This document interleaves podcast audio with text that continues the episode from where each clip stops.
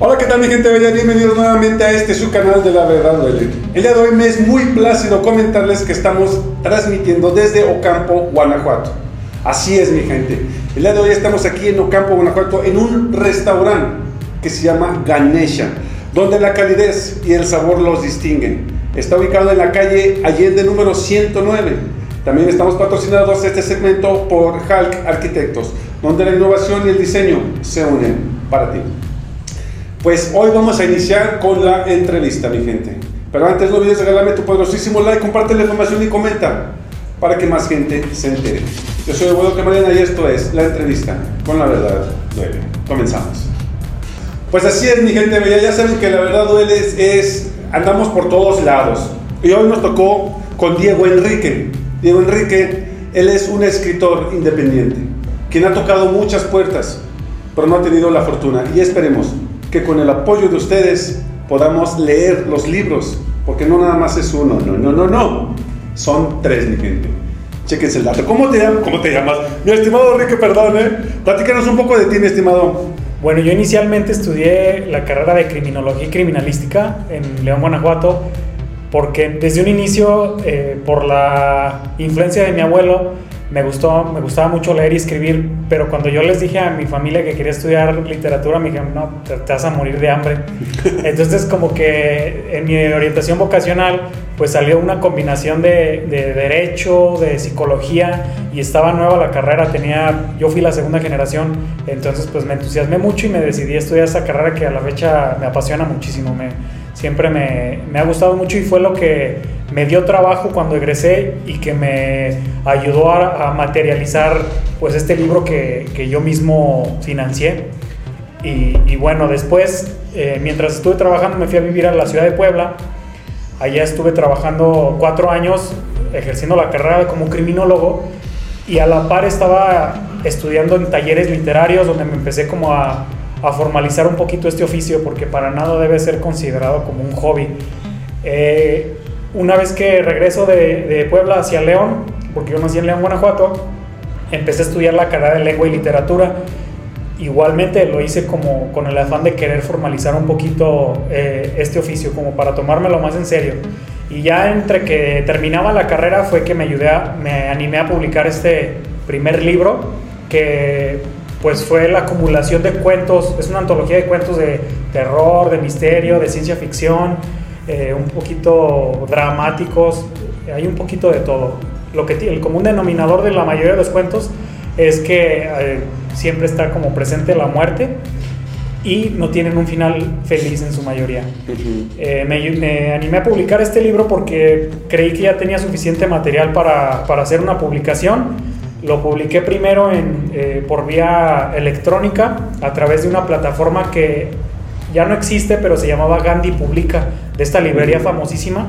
Abrió una plataforma para escritores independientes eh, en formato solamente digital. Entonces, el, libro digital se publicó por primera vez en 2019 y está desde entonces eh, disponible en, Gandhi, en, en, Apple Books, en iBooks, en las principales plataformas digitales.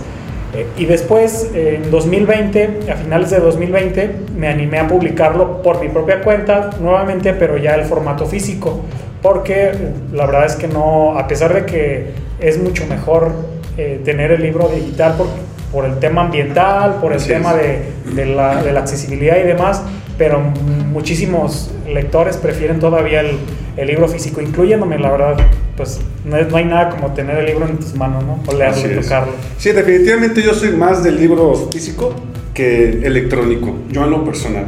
¿Cuántos libros, aparte de este, has escrito?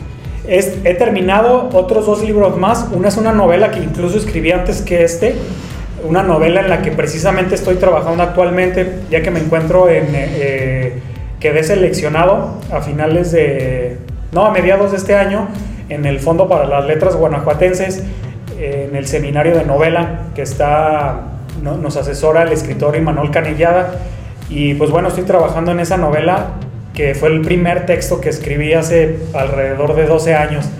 Eh, después de esta publicación escribí otro libro que también es de cuento, ya un poco más maduro, ya con temas, eh, no sé si llamarlos universales o generales, pero ya para un público eh, pues sí, más general, porque algo con lo que me tropecé, pudiera decirlo, es que la mayoría de las personas que eran mi nicho principal, mis familiares, mis amigos, mm, algunos o la mayoría no les gustaba leer el terror.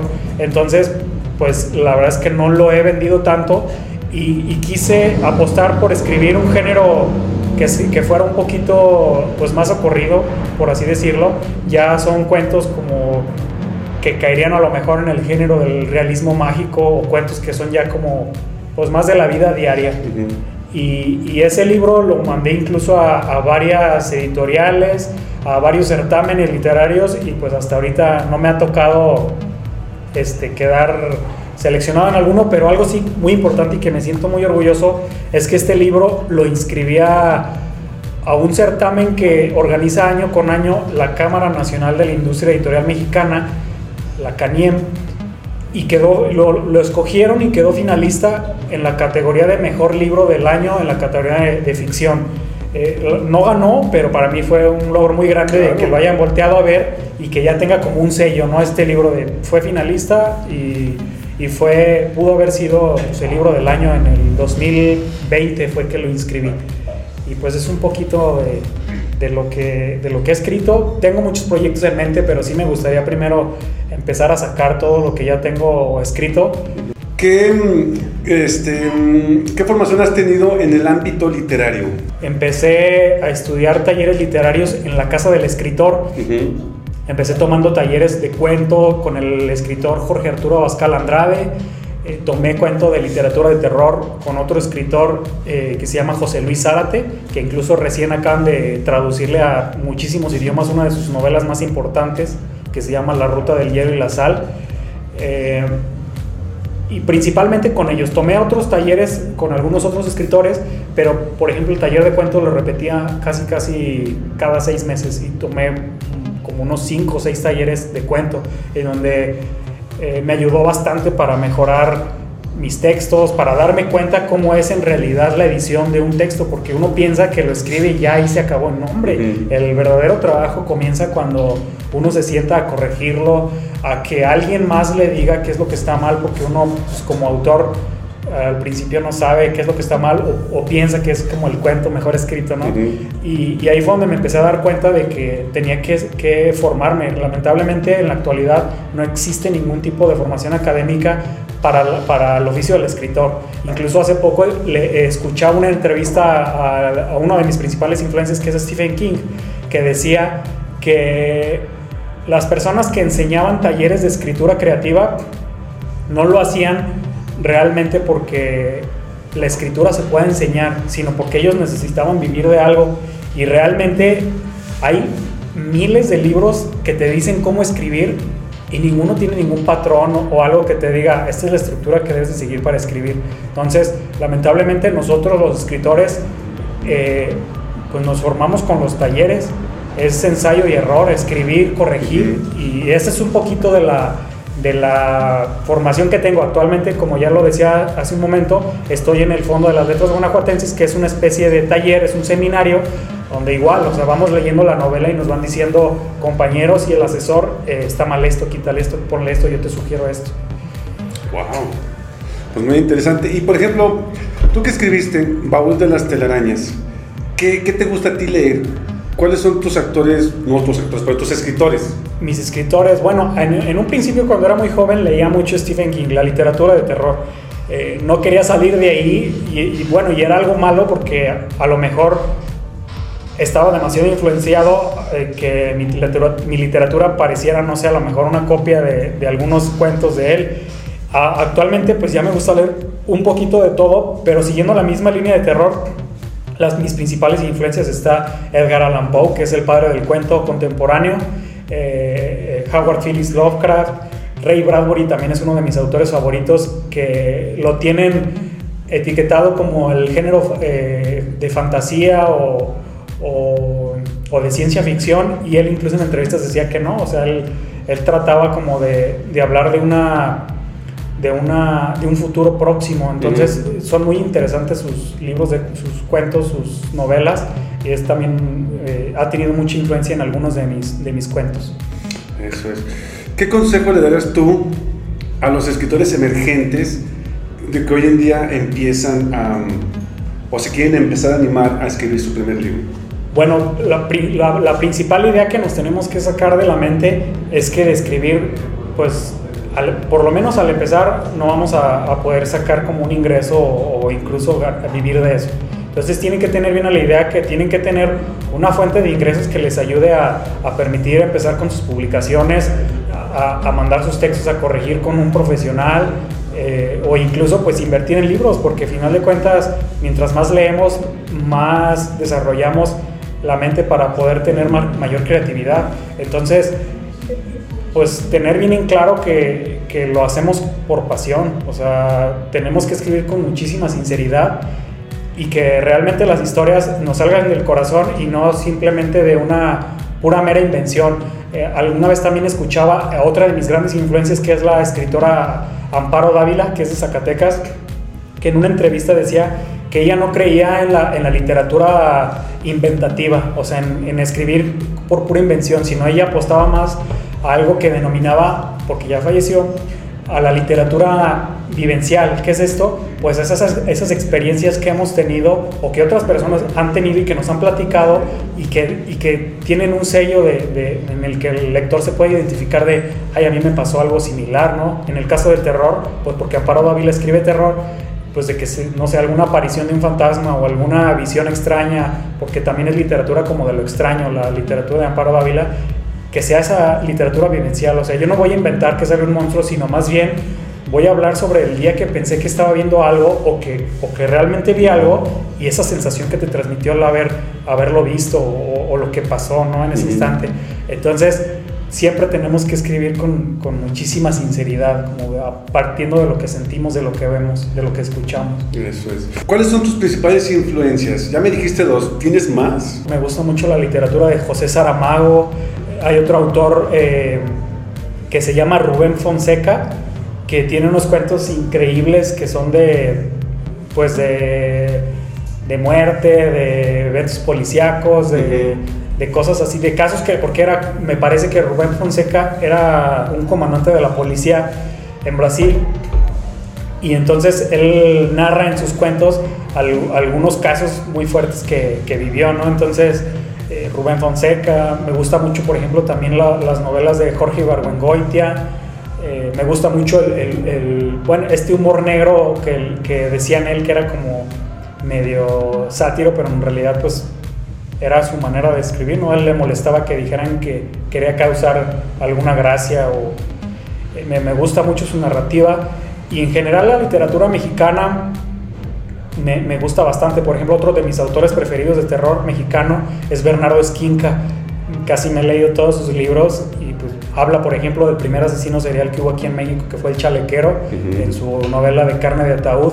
Tiene una ontología de cuento eh, poco típica aquí en México que se llama mmm, Demonia, que tiene unos cuentos muy interesantes. Por ejemplo, recuerdo uno mucho de de, un, de, una persona que al parecer tiene como alguna especie de trastorno mental y empieza a escuchar zumbidos de moscas y al final, no quiero spoilearlo, pero al final tiene como un giro de tuerca muy, muy chido. Entonces, ese tipo de literatura como de lo extraño es lo que más me gusta. En general, cualquier autor es bien apreciado por mí. Mira, qué bien, ya me antojaste ese libro. ¿Dónde te pueden contactar? Bueno, me pueden contactar por, a través de mis redes sociales. En Facebook estoy como Diego Enrique Hernández Negrete. En Instagram estoy como Enrique Hernández Negrete. Eh, pues básicamente son las eh, redes sociales que más uso y me pueden contactar directamente para hacer ventas personales o si prefieren en las plataformas que ya les mencioné lo buscan en Google y Baúl de Telarañas y ya ahora sí que en la plataforma de su preferencia lo pueden adquirir en formato electrónico. ¿Y qué precio tiene? El, el, libro en formato electrónico me parece que vale 116 pesos y el libro físico eh, cuesta 200 pesos. Ven mi gente, o sea, es literatura buenísima a un precio accesible. Y vamos a poner una promoción. Que me pongan en los comentarios que quiera un libro de estos, yo se los puedo contactar. Y te parece también lo puedes autografiar y sí, hacer claro. una memoria directa hacia ustedes. Para, puede ser un buen regalo para ustedes, para sus familiares, para sus hijos, su esposo, su esposa, el amante, lo que tú quieras. Entonces, se lo recomiendo. Es un excelente libro Este, y déjenme les cuento eh, cómo, cómo lo conocí yo a él. En la plataforma de TikTok, él puso en un video, estoy en esta librería y lo voy a dejar aquí y es gratis para quien lo tenga. Y yo dije, ah, caray, vi el libro y empecé a buscar yo la librería, pero ya no lo alcancé. Y después paso y veo en un establecimiento el libro. Y digo, oye, yo ese libro lo vi en TikTok. Y me dijo, sí, soy yo. Dije, ¿qué? Y ya es por eso que yo dije, ¿sabes qué? Tenemos que echarnos la mano, mi gente, porque si no nos echamos la mano entre nosotros, pues no. Entonces, ayúdenme a compartir, cómprenlo, por 200 pesos no es nada, se lo compran en una tella, por Dios. Y el digital también está, por si ustedes manejan este, plataformas digitales, pues ahí está. El, el, baúl, perdón, el baúl de las telarañas. Pues así es, mi gente, baúl de telarañas. Un excelente regalo para Navidad, para tu esposa, para tu hijo, para tu amante, para quien tú quieras. Recuerdan que no hay mejor regalo que la literatura ya está a solo 200 pesos, mi gente. Compartan, cómprenlo. Vamos a ayudarlo a que crezca como escritor, porque de ellos son lo que necesitamos. Esta juventud es la que necesitamos nosotros. Y solamente nosotros podemos hacer crecer esto. Y recuerden que si él crece, nos va a dar más libros, nos va a dar más literatura. ¿Cierto o no, mi estimado? Sí, claro, y, en agradecimiento a ti por, por, hacerme esta entrevista y por ayudar a promocionarme, pues quiero obsequiarte una copia de, de mi libro, que igual si quieres te puedo también autografiar, y ya cuando lo leas pues me darás, o incluso en tu canal que pueda hacer una reseña de qué te pareció, se vale, se acepto cualquier tipo de crítica, todo es para crecer. Va, muchísimas gracias. Pues ya les gané, ya tengo el mío. Y ahorita me lo firmas. Sí, claro. De verdad, sí, esto, fíjense bien, a mí me encanta leer, me gusta mucho leer. Este lo voy a aventar y voy a hacer un short y les voy a decir qué tal está. Probablemente vaya a ser un spoiler a leer, lo más seguro. Pero bueno, esto de una vez se los comento, de una vez les digo por si ven el, el short. Pues nuevamente quiero, quiero, si llegaste hasta aquí, perdón, quiero darte las gracias por tu tiempo. Te recuerdo que estamos en Ocampo, Guanajuato. Estamos en el restaurante Ganesha, está ubicado en la calle Allende número 109, donde la, la calidad y el sabor nos distinguen. También le quiero dar las gracias a Hulk Arquitectos, donde la innovación y el diseño se unen. Mi gente bella, no olvides compartir, suscríbete al canal si no lo has hecho y comenta y dime qué es lo que opinas de esto. Yo soy Bola Cabrera y esto fue la entrevista con la verdad duele. Hasta luego, mi gente. Gracias, hasta luego.